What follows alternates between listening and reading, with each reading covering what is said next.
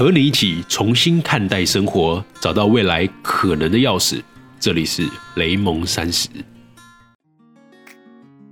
Hello，我是雷蒙。不知道你今天是在哪里上班或者上课学习呢？随着全球疫情越来越严重，也让台湾进入了第二波的疫情高峰期。这礼拜应该有很多的企业啊，开始执行了分流工作。主要的目的啊，是因为不要让一个人中奖了就造成全员的隔离，而次要的目的是借着这次的演练，去找出适合自己企业的远距协作模式。远距工作这个概念啊，其实从二零一七年就因为陆续出现了自由职业者在这样的社会上，这样子的新形态的工作被注意到，所以富士比杂志啊，还甚至将二零一七年封为自由职业者年哦。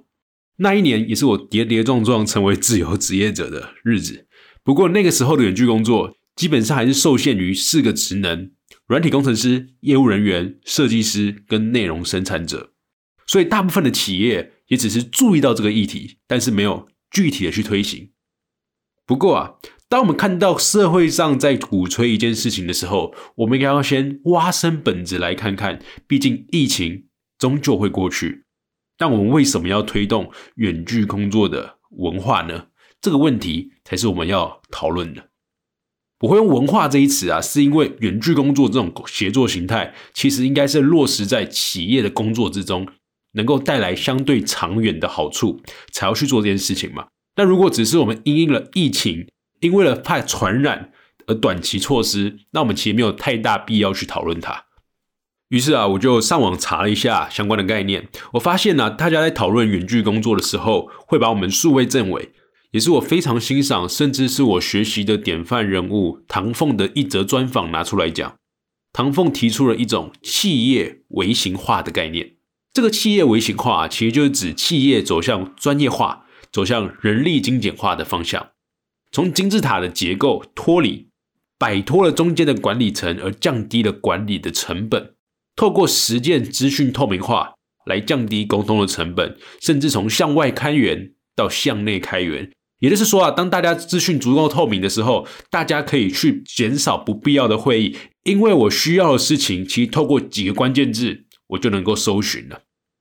其实，在台湾的企业里面啊，就像我自己的亲身感受，还是听过朋友的分享，我都会发现，其实台湾人超级喜欢开一些不必要的会议。例如啊，他会问你说。哎，专案到底进行到哪里了？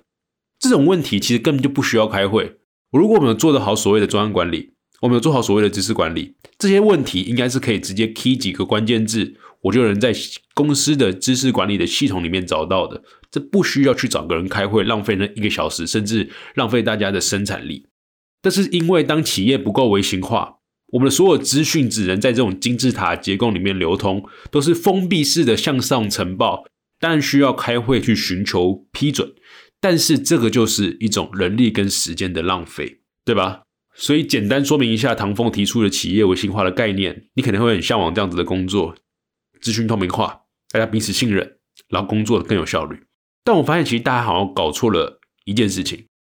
大家常常会以为啊，是因为唐凤的远距工作形态啊，因为他周三跟周五都是在家办公的。所以，这种远距工作的形态，让这种企业微型化成为可能。认为远距办公是因，企业微型化是果。甚至唐凤还说了一句，就是苹果跟 Google 都是企业微型化的最好例子。因为企业的微型化，并不是看人数规模，而是看协作模式。但我认为这其实是相反的。我认为啊，应该是企业的微型化是原因，而让远距办公成为了可能。所以，我今天这一集就想来跟你谈谈这件事情背后的底层逻辑。所以，我们应该叫再往前问一层：为什么台湾很难推动所谓的企业微型化呢？我看到萧社管人有一篇文章在网络上啊，他提出了远距工作的核心障碍是来自于劳资不信任，劳方跟资方的不信任。其中有几个例子，我认为非常的真实啊，跟大家分享一下。他先说了，如果主管跟员工之间有信任感的话，员工要离职也不会是最后一刻才会让主管知道。坦白说啊，这件事情啊，在我去北京之前，我也认为北京应该是这样啊，就是听说大家都很容易平常的跳槽嘛，就是我可能今天晚上跟你吃个饭，我明天晚上到公明明天早上到公司的时候，发现，哇靠，原来你明天要离职啊！就是我会很 shock 的，因为其实大家会因为去想要找更好的工作，想要找更好的薪水、更好的头衔，然后不断的频繁的跳槽，可是不会有所谓的人情的面，就是觉得不会觉得说，啊，我这个公司有感情，我在公司有一些羁绊，有一些连接，所以我要去离开是非常难的。台湾更多的时候是在那个人情的那个连接，会比做事上的这件事情还要强烈。所以我当时以为我到北京之后，应该会很常遇到大家要离职的，都是最后一天才会通才会通知的这样。可是其实最后我发现，好可能是我比较幸运吧，我遇到了会固定约一对一对谈的主管。我的伙伴啊，也很常跟我一对一聊聊状况，不只是工作，我们甚至聊整个生活还有身心的状态。所以啊，当我回到台湾之后，我听到有很多的朋友陆续跟我分享了他们自己在台湾的职场状况，我会发现，其实一对一对谈这件事啊，在台湾真的非常少见。意思是台湾的主管们普遍对于员工的感受跟工作状况其实比较不重视，他们比较不想去了解过程，我只想专注在结果上。你难听点来看好了，他就是有点像把员工当做一个生产线流程上的员工。我只在乎的是你今天完成了多少的订单。假设我们这工厂是做螺丝钉的，你做了多少螺丝钉？我不管你在这个做螺丝钉的过程的感受，甚至不是把你当员工，可能把你当做一个数字跟机器人。其实这样子造成的结果就是，你会在工作环境里面的很多冲突啊，都是在地下化的。因为组织是层层的金字塔结构，所以造成基层员工的声音还有他的心情，其实老板是几乎听不见的。当然，这也不能说是老板的问题而已，因为其实我们还是要帮老板讲句话。其实老板们负担的都是上百个家庭的责任，他们肩膀上的责任跟资源也不是我们能够想象的，是非常沉重。所以，如果员工们啊只是嘴巴上喊着要资源，但却不愿意付出主动的责任，去主动的沟通推进，让公司更好，甚至去引发改变，那如果老板真的多给了你资源，那不就是损害到其他人的权益了吗？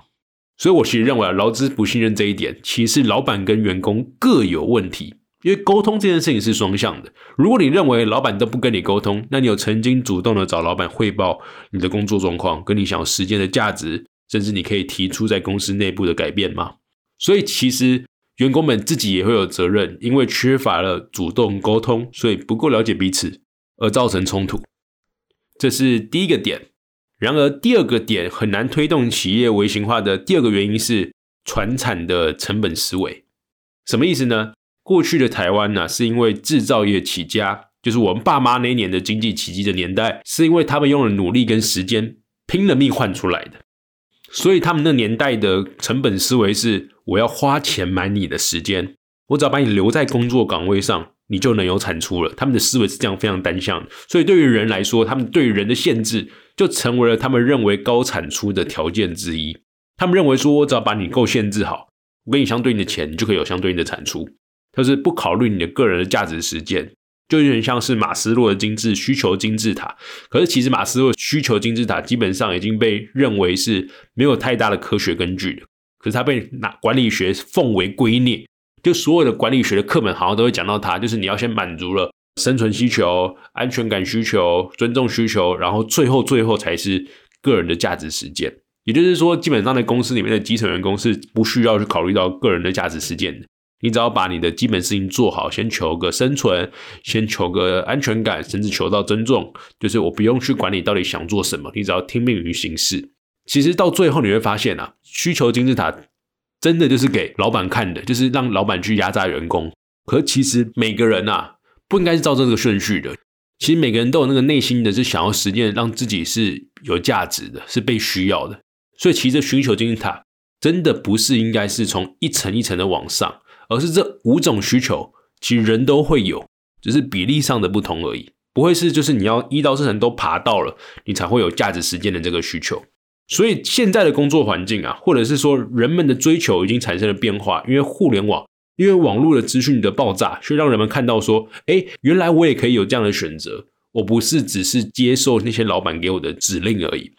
所以你看看呐，年轻人会越来越看重所谓的个人价值的实践，他已经可能不管你之前所谓的需求金字塔底下四层了，我可能第一层要做的就是，我想要先实现我的个人价值，我再去追求我的安全感。追求我的尊重，因为我个人价值实践了之后，我的安全感、我的尊重、我的生生理需求就更容易被满足了。所以，他们对于一种工作是非常疲乏的，也就是进来的结构是简单的，而且出去的结构也是简单的，中间只是靠不断的投入时间跟单调的努力的产出，这种事情是非常非常疲乏的。毕竟你要在网络生态打出一片天，你靠的其实是快速变化的思维。所以现在有越来越多的公司，或者说远端的工作模式，并不是去花钱绑住你买你的时间，他们是去买你的产出。只要你有好的产出，我愿意给你很多的弹性，我愿意赋能给你，这是一种远端工作模式的底层思维。但是我们想想看，现况的台湾有多少的公司，多少的老板还有员工能够做到呢？不是老板不赋能让权，而是有多少的员工可以在自由的环境下，也就是没有人督促你的环境下，能够找到自己可以协助公司增长的目标方法。还有路径，其实你可以去想想看，就是当你离开学校的时候，你少了一个环境的限制，你还要在持续学习的时间比例占多少？这就是你的自主性最好的体现嘛。所以，当一个员工离开了所谓的工作环境，到一个自由环境之下，还能有多少当责的态度去推动你自己想要做的事情？然后这件事情是对公司有好处的呢？这是一个大问题。最后啊，我想讲的是，这周当台湾的公司开始大量的采取分流上班，但有多少公司能够借由这次的疫情，真正的加速转型，去建立信任，去改变员工对老板的思维，去改变老板去信任员工的这个方式，从金字塔的运作阶级转型成网状协作的微型企业。我也认为啊，这次疫情啊，真的会加速转型。怎么样的加速转型呢？它会让那些在底层体质不太好的公司面对到难题，因为他们根本没有办法进行远程协作，大家都是猜来猜去的。而真正的足够信赖彼此，能够愿意赋权，员工们主动性又高的公司，是真的会留下来的。这是我所期待的一件事情。那么，你的公司又是怎么样去应应这次的远距协作呢？或者是你的公司有怎么样特别的协作文化呢？我们欢迎你来跟我们分享。你可以到脸书社团或者到 I 区去 Hashtag 雷蒙三十去分享出来，我都会收到通知。我看到了，我都会给你回馈的。所以下一集的周四，我会来换个领域谈谈远距工作这件事情。我想来谈谈远距学习。你是想越来越多大学吗？因为要因应疫情的影响，开始把课程取消掉。大家比较实体见面，我们用远程教学这件事情，远程教学这件事情，我又怎么看待的呢？我们下周四来谈，我们下周四见啦。